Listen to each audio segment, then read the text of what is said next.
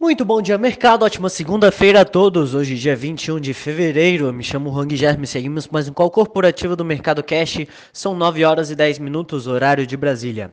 Índice S&P 500 futuro indicando queda de 0,40% e o índice Bovespa futuro indicando alta de 0,19%.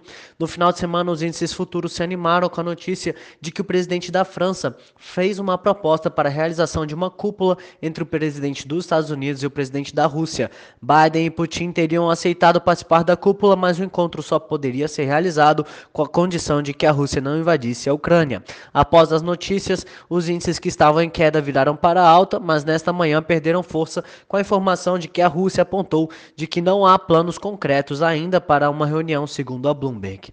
Hoje os mercados mundiais operam mistos e com liquidez reduzida. Nos Estados Unidos é feriado, dia do presidente, motivo pelo qual as bolsas permanecem fechadas.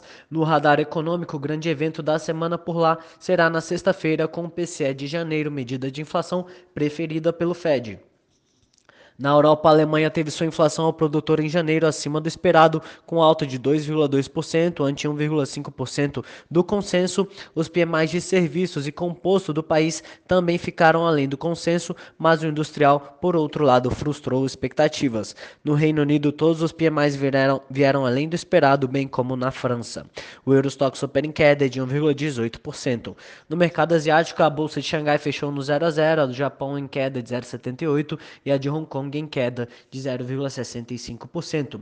Aqui no Brasil saiu o relatório Focus, IPCA 2022 revisado para cima de 5,50 para 5,56. PIB mantido estável, tanto este ano quanto ano que vem. Dólar deste ano revisado para baixo de 5,58 para 5,50 e Selic deste ano e ano que vem mantidos estáveis também. Na agenda semanal de indicadores, destaque fica com a prévia do IPCA de 15 referente a fevereiro, que saiu na, vai sair na quarta-feira às 9 da manhã, antes da abertura com consenso de alta de 0,7%. No cenário corporativo, temos notícias da Americanas.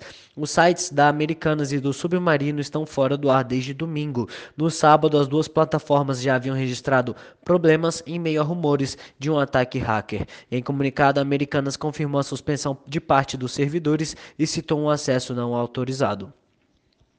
Cosan. A Cosan registrou lucro líquido ajustado de 411,2 milhões no quarto trimestre, o que representa um aumento de 58% frente ao mesmo período de 2020. VEG e Eletrobras. A VEG firmou um acordo de 2,1 bilhões de reais com a Eletrobras para o fornecimento de 72 aerogeradores. Cada aerogerador terá capacidade de 4,2 megawatts em capacidade instalada. Entregas estão previstas para 2023 e 2024. Embraer. O Conselho de Administração da empresa aprovou a suspensão de três anos no programa de desenvolvimento do jato E175E2. Profarma e Demil. A Profarma irá investir em ações da Demil, sua controlada em até um ano. Serão adquiridas 4,5 milhões de ações.